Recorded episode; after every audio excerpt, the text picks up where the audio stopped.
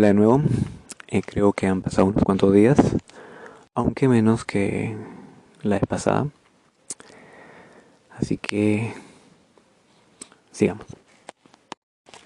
A ver, he estado mencionando mucho esto del sistema, ¿cierto? De hecho, es algo que se oye muchísimo. El sistema, el sistema de pensiones, el sistema previsional. Bueno, creo que es momento de tocar un poco este punto, ya que se suele repetir mucho el término sin la mayor reflexión.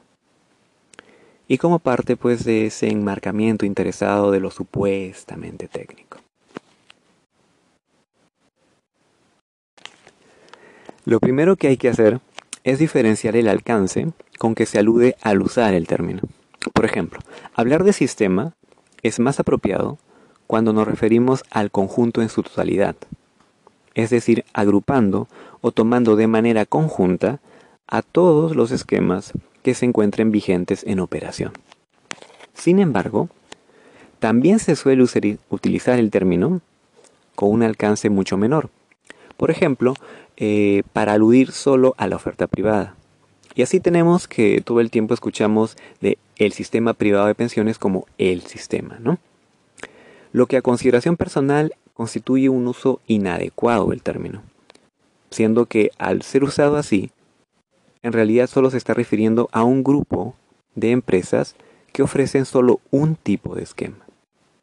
Nada más. Por otro lado, eh, pero más importante y clave, se hace necesario señalar que con ese uso que se le da al término, aquello a lo que alude como sistema es simplemente un esquema de tipo pensionario.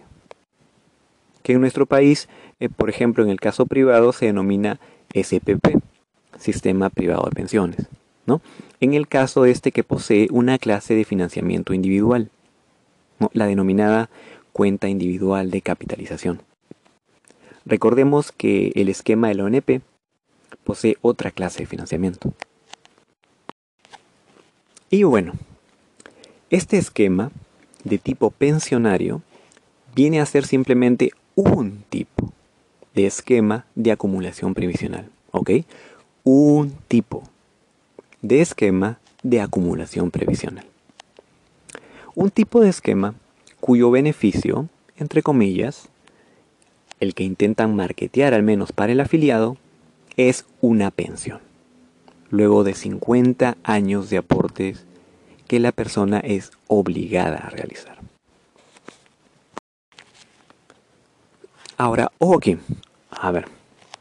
Primero, con el uso del término beneficio, eh, que va atado a lo de la pensión, ¿no? En contraste con usar el término finalidad, por ejemplo. Dado que una pensión no es el fin del sistema. Creo que esto es algo que ya sabemos, ¿cierto? A ver, la pensión es solo un output, no la finalidad del sistema. Y la finalidad del sistema no es el beneficio de las personas. Por ello es que, en realidad, las personas no se benefician. La mayoría de las personas no se benefician realmente. El beneficio no es para ellas, sino para las empresas involucradas y relacionadas en la operatividad de la estructuración de funcionamiento establecida para el sistema. Si para la mayor parte de personas ese sistema no constituye un beneficio, entonces ese sistema no beneficia a las personas. ¿Qué parte de eso no entiende ninguno de estos especialistas que tratan de defender tanto a el sistema. Ok, ahora ojo también con lo siguiente. Debemos llevar nuestra atención ahora sobre el término tipo que he mencionado y que va ligado, como ya dije, al aspecto pensionario.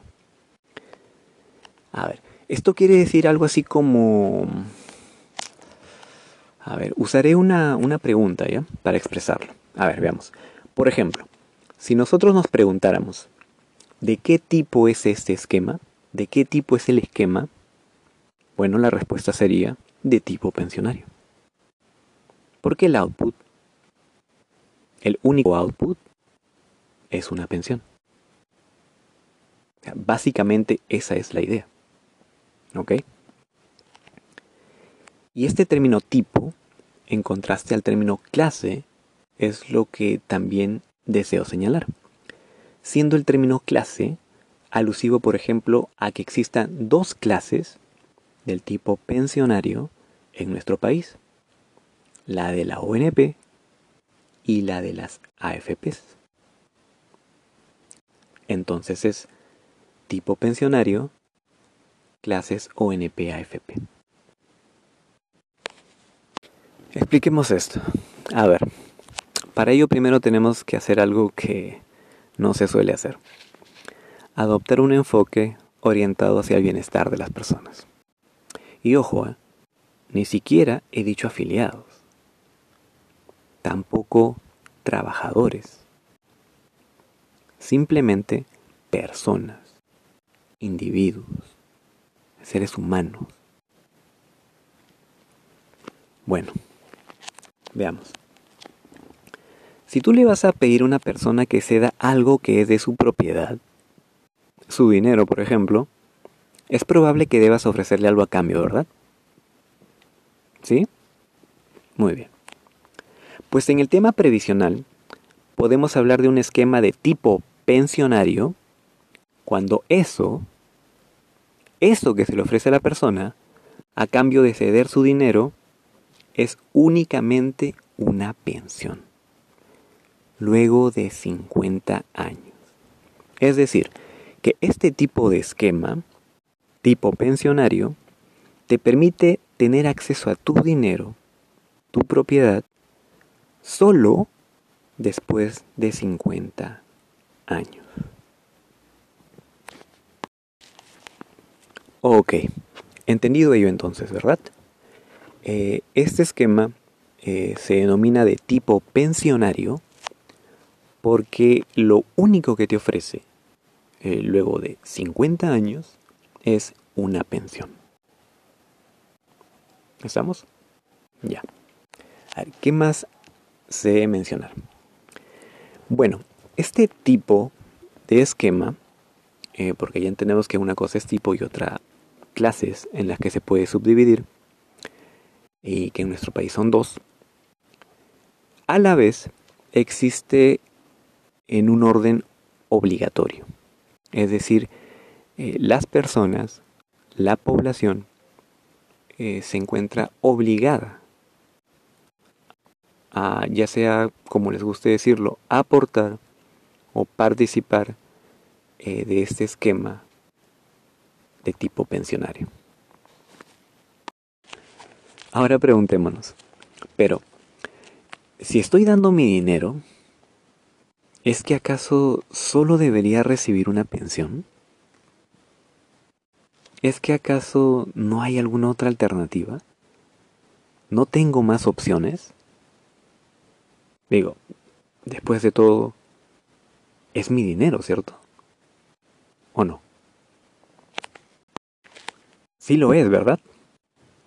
Bueno, ¿qué tal si existiera un esquema previsional que te ofreciera, que le ofreciera a cada persona, un acceso a su dinero no solo luego de 50 años, sino uno en el que pudieras acceder a tu dinero mucho antes, en distintos periodos de tiempo u horizontes temporales, y aún seguir hablando de largo plazo. ¿Qué tal? Es más, no solo uno, sino varios. Varios esquemas que te permitieran acceso a tu propiedad, tu dinero, de varias otras formas, en lugar de solo mediante una pensión después de 50 años. ¿Qué te parece?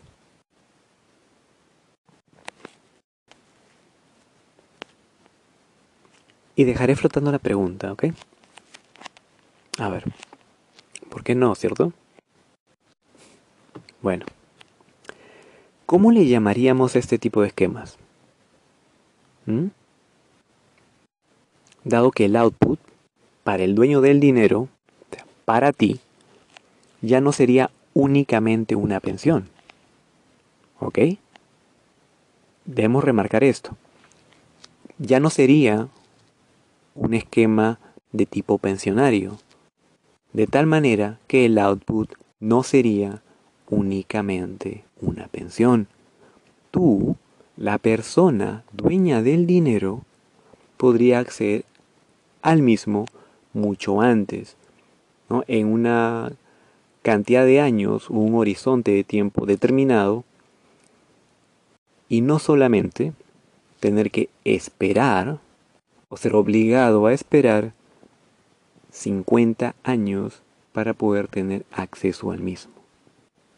O alguna crisis, ¿no? Y demás.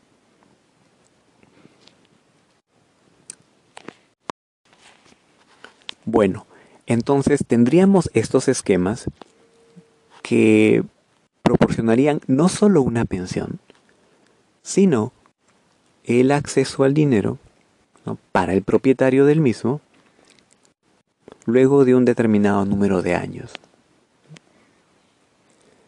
A ver, dado que no se le pueden denominar no pensionarios porque también pueden proporcionar una pensión, sino que ofrecen beneficios adicionales para el dueño del dinero, una de las formas en las que se les podría agrupar, si se les desea agrupar así, podría ser como esquemas previsionales de tipo alternativo.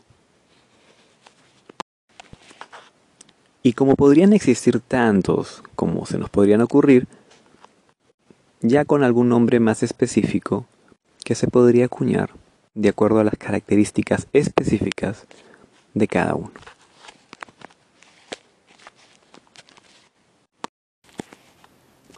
¿Se entiende la figura entonces? A ver, repasemos un poco.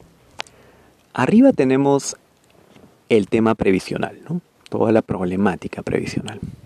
Luego tenemos eh, lo que son esquemas de acumulación previsional. Porque básicamente eso es lo que hacemos con ellos, ¿verdad? Acumular. ¿Acumulamos qué?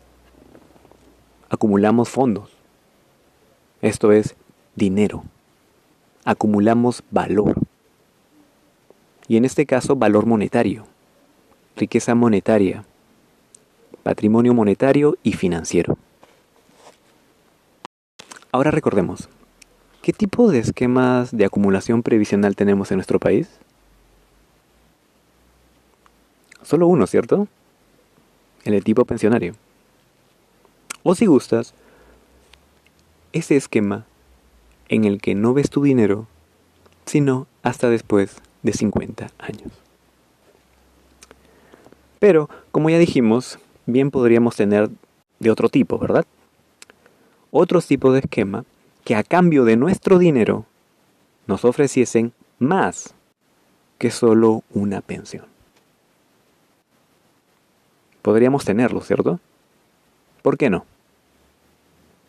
Y entonces tendríamos pues este algo así como que tipos de esquemas previsionales, ¿no? Por ahí pueden estar ofertados lo de tipo pensionario y por ahí pueden estar ofertados también los de tipo alternativos.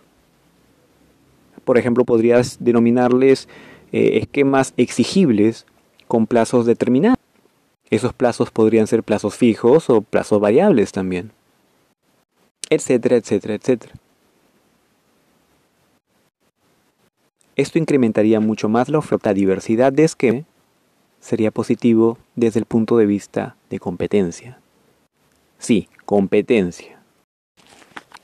Y contribuiría a la competencia ya que, como se dijo y se sabe, en nuestro país solo existe un tipo de esquema de acumulación previsional, el de tipo pensionario, en sus dos clases, ¿no? Y actualmente se está hablando dentro de este eh, conversar, ¿no? O tratar de pensar en estas denominadas supuesta reforma de una clase adicional, financiada íntegramente por el Estado. Y claro, en el discurso de los pilares se le denomina no contributiva. Ya luego también tocaremos este tema de los pilares, puesto que básicamente constituyen un rezago de la pugna entre estas dos de tipo pensionario. Ok, pero mientras eh, aboquémonos solo a esto y entonces eh, tendríamos qué cosa. A ver, ya sabemos que en tipos tendríamos, por ejemplo, esquemas de tipo pensionario y otros esquemas de tipo alternativo. Dentro de las clases, actualmente tenemos eh, la clase de financiamiento intergeneracional, o ese fondo común, que es el de la ONP. Tenemos la clase de financiamiento más personal individual, ¿no? con la cuenta individual de capitalización, que es eh, el que operan las AFPs. Y este que se viene, por ejemplo, discutiendo un poco, que es el de subsidio estatal, ¿no? Este eh, que se vende un poco con este discurso de los pilares, ¿no? Como el, el básico, ¿no? El no contributivo. Serían tres clases. Y ya se mencionó eh, también que actualmente en nuestro país, bueno, pues este, el, asunto previsional, eh, los aportes y demás son obligatorios. Pero ojo, un esquema no tiene por qué ser obligatorio. Un esquema puede ser voluntario. Ah, y ojo, estos esquemas eh, de acumulación previsional de tipo alternativos, de lo que estamos hablando, poseerían un financiamiento también individual, de tal manera que serían eh, como clase también de este tipo que funciona a través de cuentas individuales de capitalización. ¿Ok?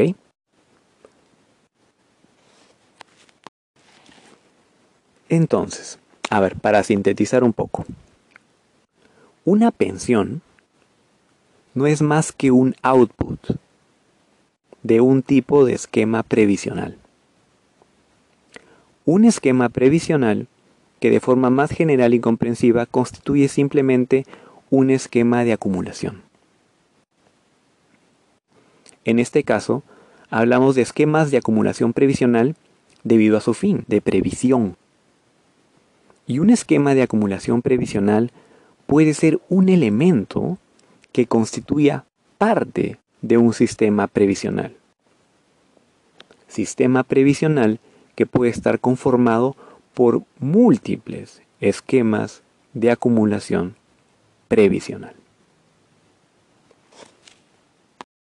Bueno, creo que eso será todo de momento en lo que respecta a esta grabación.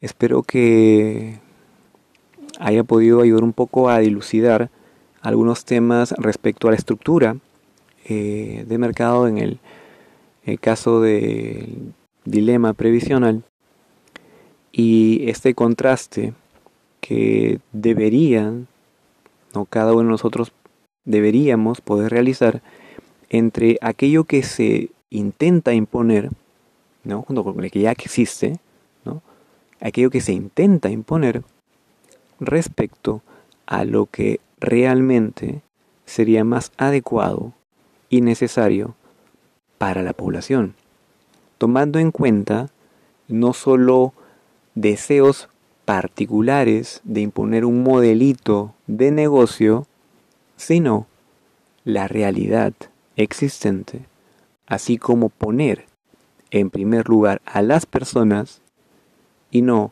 a esos intereses particulares. No es necesario pensar solo en términos de pensiones.